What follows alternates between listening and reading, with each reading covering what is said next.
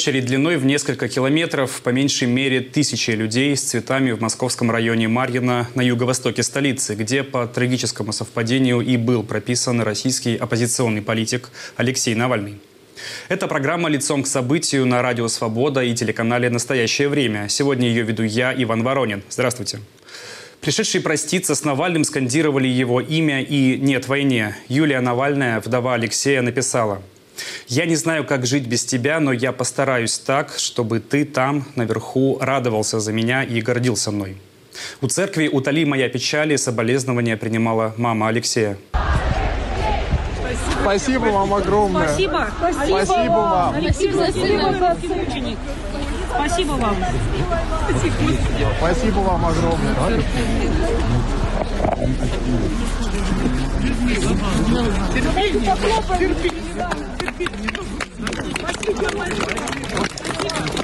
Простите нас.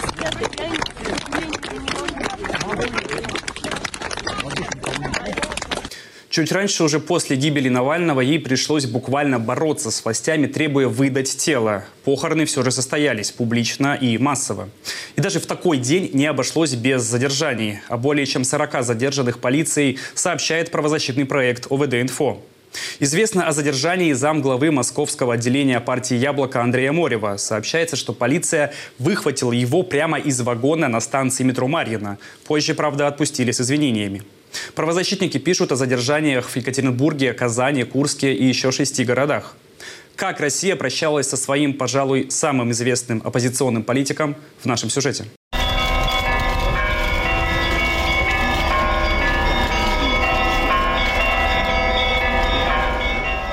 Первый день весны Москва прощается с Алексеем Навальным. За две недели до выборов власть показывает, как она боялась и боится главного оппозиционного политика России. Утром у храма «Утоли моя печали», где отпевают Навального, сотни людей. На пути от метро Марьина до храма и Борисовского кладбища дежурят десятки полицейских. На дорогах коридор из металлических ограждений и автозаки. Полицейские даже на крышах соседних домов. Силовики глушат мобильную связь и интернет. Уже к полудню весь периметр Борисовского кладбища огорожен.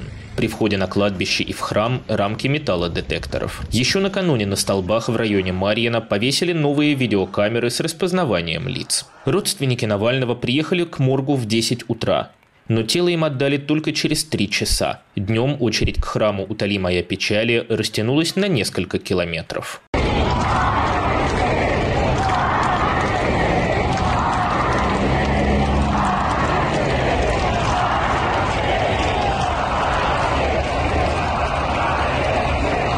В очереди политики Борис Надеждин, Евгений Ройзман и Екатерина Дунцова, а также послы из Евросоюза и США. Просто я думал занять очередь, но я не сумел даже дойти до ее конца. Она очень большая. Это, я, мне кажется, это уже километры какие-то. Здесь, конечно, десятки тысяч людей. Конечно, сегодня день, с одной стороны, трагический. Прощаемся с видным человеком, который стал символом символом эпохи. А с другой стороны, надежда есть, что все будет в конце концов хорошо. И Россия станет мирной и свободной, как мечтал Алексей.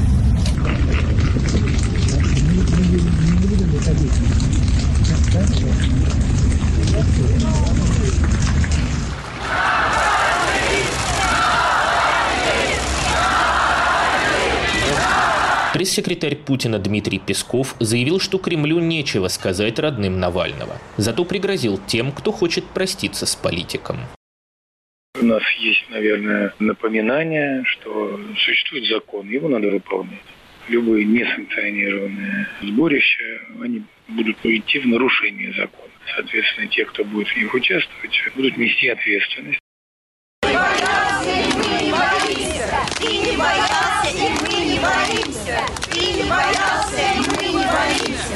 На отпевание пускают по два человека. Люди у храма называют Навального современным Сахаровым, который не боялся идти до конца ради России. Этот человек пожертвовал собой ради спасения страны, а другой жертвует страной ради спасения самого себя. Такая боль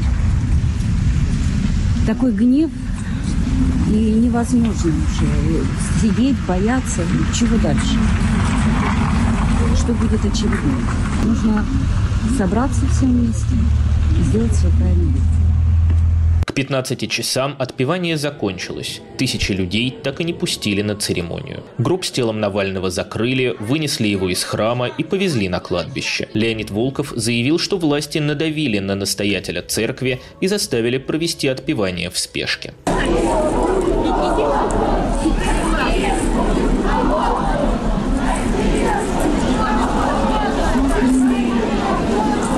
Убийца! Путин убийца! Путин убийца! Путин убийца! Путин убийца!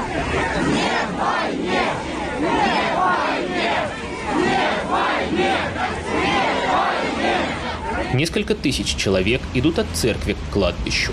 На их маршруте конная полиция. Алексея Навального похоронили в 16 часов. Гроб опустили в землю под песню Фрэнка Синатры «My Way» и финальную тему из фильма «Терминатор 2», любимого фильма Навального.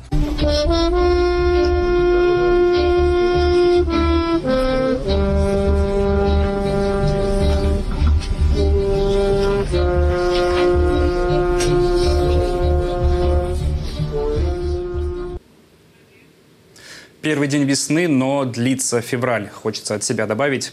Продолжит ли жить дело Навального? Такой опрос мы запустили в начале нашей трансляции. Уважаемые зрители, делитесь вашим мнением, а в конце эфира подведем итоги.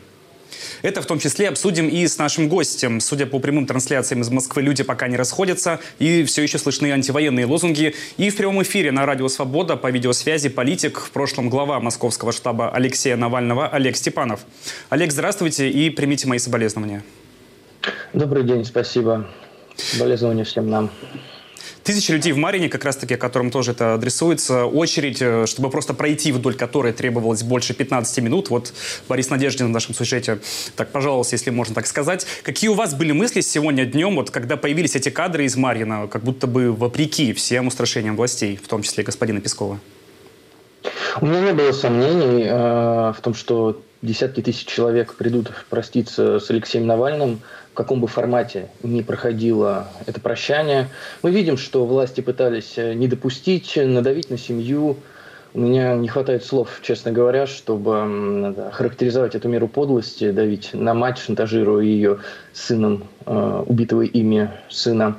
Но, тем не менее, э, у меня не было сомнений, что десятки тысяч человек придут, и понятно, что власть не могла ничего сделать э, с этим и пыталась каким-то образом сделать это событие незаметным, запугать всех с помощью каких-то фейковых угроз, перенести э, или сделать возможным прощание только в очень э, каком-то таком небольшом формате, или попытаться, опять же, как-то технически не дать помещение, не дать возможности вести тело Алексея и так далее. Но у меня не было сомнений, что люди так или иначе придут, и придут в таком количестве, что власть просто не сможет их разогнать или попытаться сделать какие-то массовые задержания.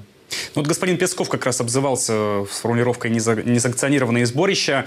Это и прозвучало в нашем сюжете. А, напомню, московские власти не согласовали траурное шествие в центре Москвы, ссылаясь на коронавирусные ограничения. Заявку подавала Екатерина Дунцова, политик. Олег, вот э, это такое подобное подобным, попыткой посеять страх в ответ на собственный, может быть, страх такой многотысячной демонстрации. Все-таки я полагаю, что ну, явно не меньше, чем мы сегодня видели, пришли бы выходные в центре Москвы. Да, очевидно, что людей было бы еще больше, и тем не менее мы видим, что люди приехали даже вот в отдаленный достаточно район Москвы, Марьина, со всей России. А, мы, вот я видел на разных трансляциях люди там из Петрозаводска, Екатеринбурга, множество других городов. Со всей страны приехали.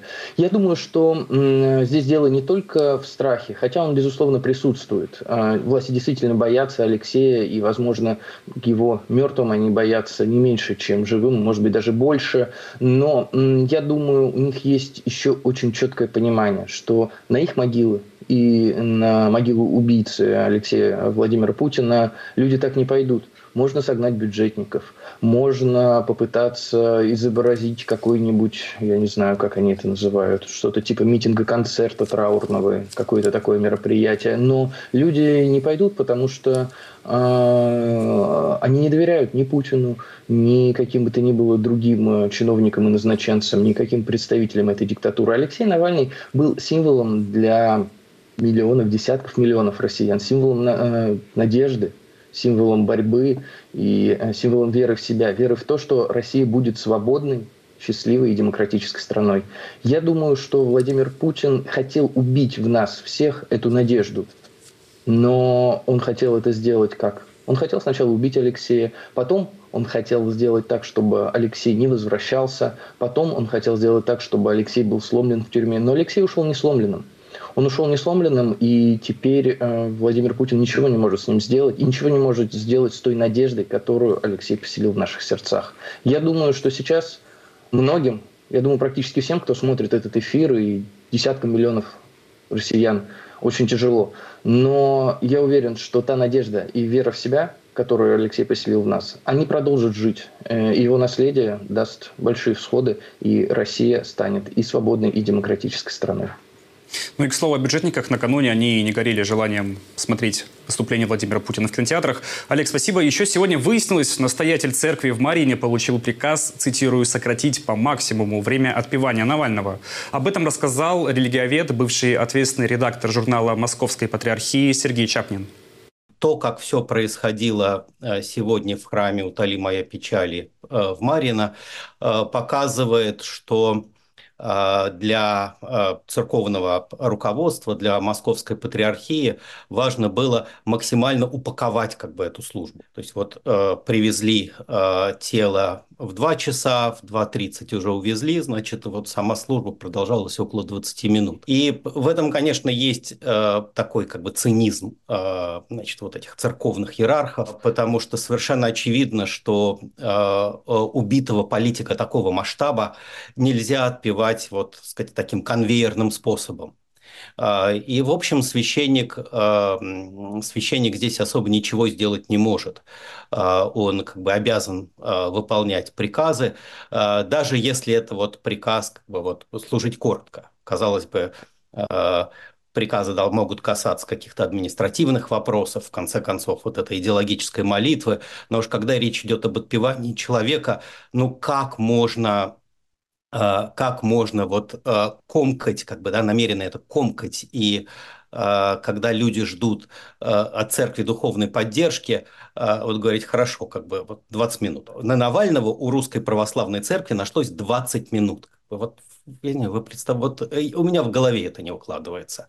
Вот как может быть, э, а на Путина, как бы, вот я бы, я бы желал, чтобы на Путина как бы и 10 минут не нашлось. Олег, а как вы отреагировали на эту новость? Потому что, насколько я полагаю, э, Чапнин связывался и с командой Навального. И как вообще это бьется вот с раз за разом декларируемыми, в том числе Владимиром Путиным, накануне мы внимательно его слушали, традиционными и христианскими ценностями? Я думаю, что у Владимира Путина нет никаких ценностей, кроме желания, да, кроме воли к власти. И для того, чтобы ее удержать, он готов декларировать абсолютно все ценности, которые ему в данный момент, как ему кажется, декларировать полезно. Кроме того, ну, очевидно, что он уже достаточно такой возрастной человек, человек, засидевшийся во власти явно, человек, которому нечего предложить. У него нет никакого образа будущего. Ну вот, видимо, он говорит просто о том, о чем ему кажется наиболее, может быть, приятным говорить. Но по большому счету никаких ценностей э, я у него в принципе не вижу. Я думаю, что э, короткое прощание больше намного говорит про саму текущую РПЦ, которая стала вот таким вот государственным органом, да, министерством по делам религии на большей части России, ну, за исключением там мусульманских или там буддийских или иных регионов. Я думаю, что эти 20 минут э, они выделили себе, а не Алексею. Алексей останется с нами. А что будет э, с этой церковью в ближайшие годы, я не очень представляю. Честно говоря, мы видим, что и а, количество прихожан после начала войны, да, после начала полномасштабного вторжения в Украину резко упало. Мы видим, что несмотря на все попытки и церкви, и государства а, как-то вселить в людей эм, какой-то искусственную религиозность, можно так сказать. А, у РПЦ не становится больше прихожан, но я честно говоря, все-таки рад, что хотя бы э, в одной церкви, э, может быть, их было и больше, мне доподлинно неизвестно, не испугались и хоть в каком-то режиме смогли э, провести, пусть и такой вот сильно короткий обряд прощания, но эти 20 минут, это намного больше говорит об РПЦ, чем об Алексее. В этом контексте, на самом деле, вспоминается э, ситуация в, одном, в 21 году на одном из первых судов э, по делу Навального. Он как раз-таки в своей последней, по своем последнем слове э, заявил о том, что он верующий и цитировал Библию. Еще одна печальная параллель сегодняшнего дня. Девять лет назад, в этот же день и там же, в Марьине, должен был пройти антикризисный и антивоенный марш «Весна», сменившийся траурным маршем памяти убитого политика Бориса Немцова. На протяжении последующих нескольких лет в конце февраля оппозиция проводила марши памяти Немцова. Сложно представить, что за две недели до выборов власти пойдут теперь на согласование такого марша, э, особенно когда в противовес сегодняшним картинкам из Москвы Кремль явно надеется показать якобы консолидацию россиян вокруг национального лидера, рассуждает политолог Михаил Комин. Мой коллега Артем Радыгин поговорил с ним накануне похорон Навального не дают возможность выпустить э, пар какому-то количеству людей в Москве, которые присоединятся к э, похоронам, для того, чтобы минимизировать риски демонстрации, что у Алексея Навального и сторонников есть э, какое-то существенное количество людей, которые им симпатизируют, да, потому что режим довольно долго, в течение существенного количества времени, демонстрировал, что Алексей Навальный и его команда занимается разными а, плохими вещами, которые вредят Российской Федерации а, и, значит, вредят людям в Российской Федерации, дискредитировал, в общем, так или иначе команду Навального. И, конечно, картинка с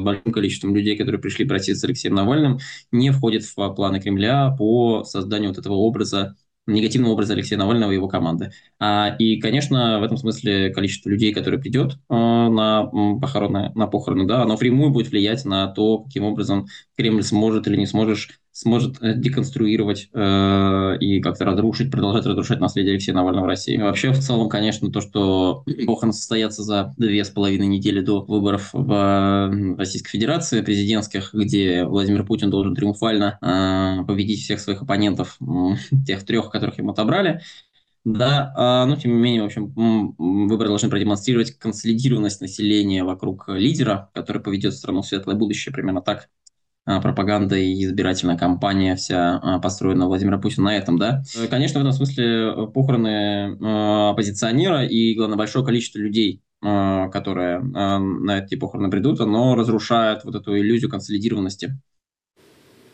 Российские государственные медиа как раз вот в лучшем случае лишь единожды упомянули сегодняшние похороны. Олег, на этом фоне сколь значимо происходящее в Москве прямо сейчас люди, судя по имеющимся у нас информации, продолжают стоять в очереди уже на кладбище. А главное, какой символизм приобретает анонсированная незадолго до гибели Навального акция «Полдень против, полдень против Путина» в ключевой день выборов в воскресенье? Э, да, действительно, это очень важно.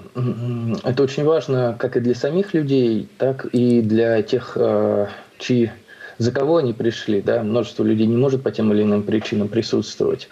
Я думаю, это действительно большой такой э, символ, да, большой э, яркий сигнал власти, что мы существуем, и несмотря на то, что вы убили Алексея, мы продолжим существовать и будем продолжать нашу борьбу которую мы раньше вели вместе с Алексеем. Но я не думаю, что, э, к сожалению, для той части общества, которая не получает информации из независимых источников, и который, э, что это будет яркое событие. К сожалению, о нем просто не все узнают. Э, такая, так работает машина пропаганды.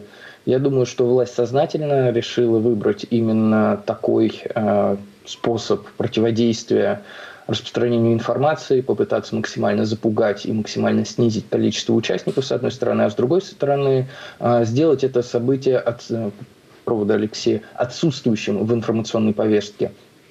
Люди, э, которые не сильно политизированы или которые не имеют VPN или там не подписаны, например, на ваши СМИ или другие независимые СМИ, просто не получат информацию о том, что что-то было и сколько людей пришло. Но я думаю, что все-таки и независимые СМИ, и политические организации, некоммерческие какие-то организации обладают достаточно большим а, информационным ресурсом, несмотря на все блокировки, и десятки миллионов человек это увидят, это поддержит а, поддержит всех э, вот эти десятки миллионов человек, которые хотят построить свободную и демократическую страну.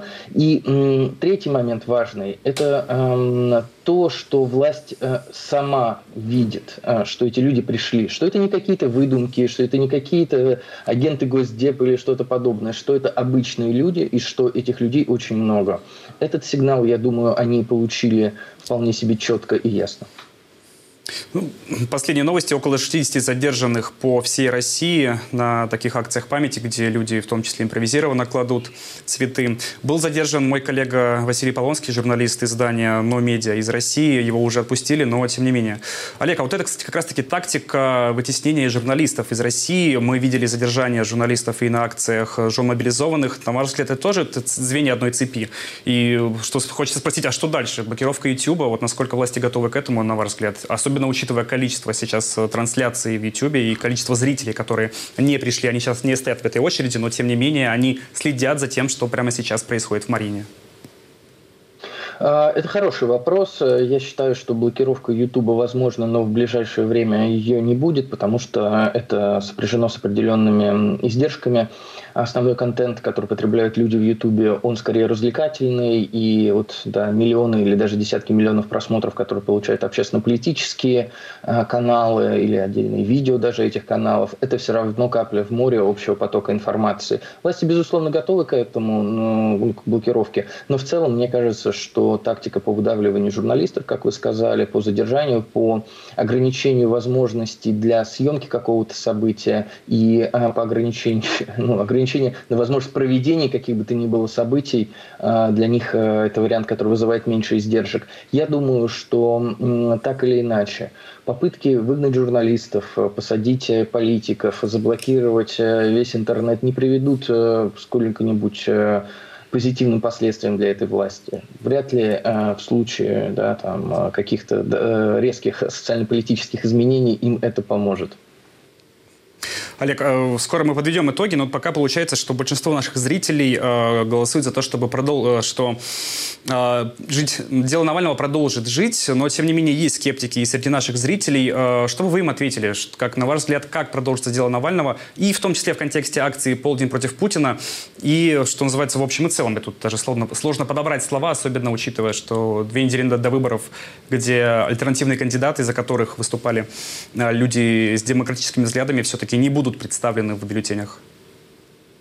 А, да, я думаю, что давайте начнем с выборов. А, вопрос содержит несколько частей. Ну, во-первых, мы все-таки называем их выборами в кавычках. На них действительно важно прийти для того, чтобы каким-то образом выразить свой протест.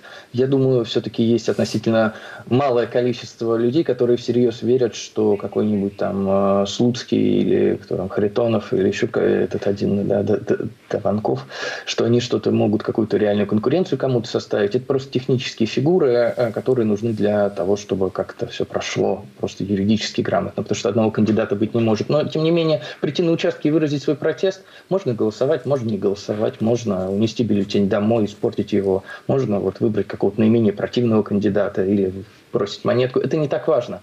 Важно поучаствовать и выразить свой протест, и это нужно в первую очередь нам самим потому что, я думаю, многие и до убийства Алексея Навального испытывали, ну, некоторую, может быть, чувство горечи, безнадежности. Но когда мы проводим какие-то акции, выходим на них, проявляем себя, я думаю, мы показываем, что мы есть и что мы можем что-то сделать.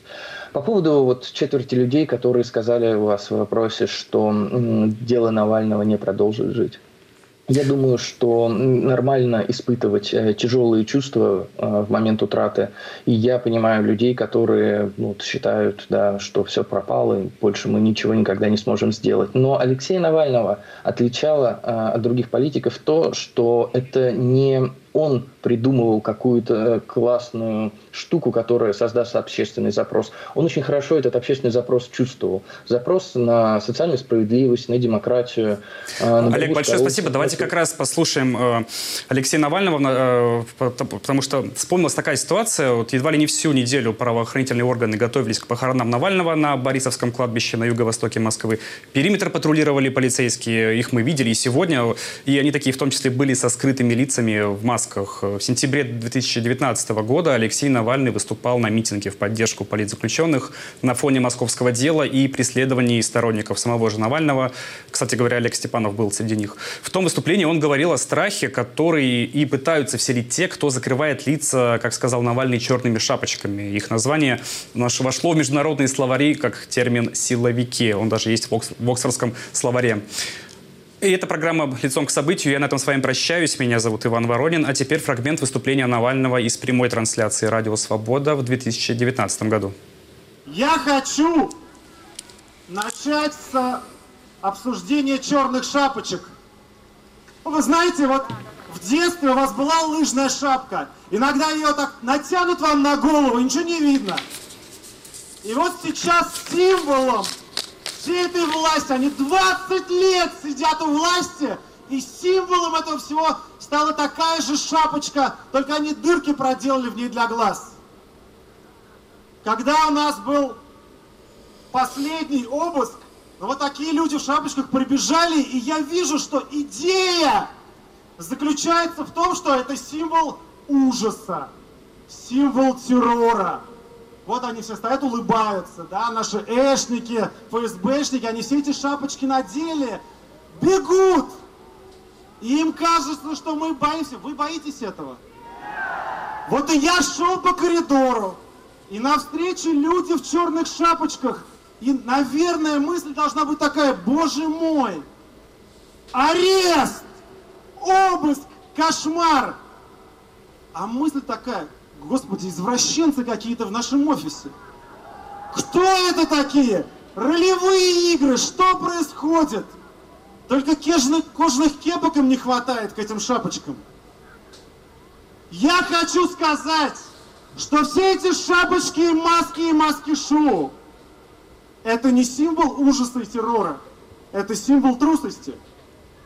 Они нас боятся! Они прячут свои лица. Они нам уже несколько лет говорят, что не приходите на митинги, мы снимаем вас волшебной системой, и все ваши лица будут записаны. Да записывайте, ё-моё! Кто здесь боится? Вы боитесь?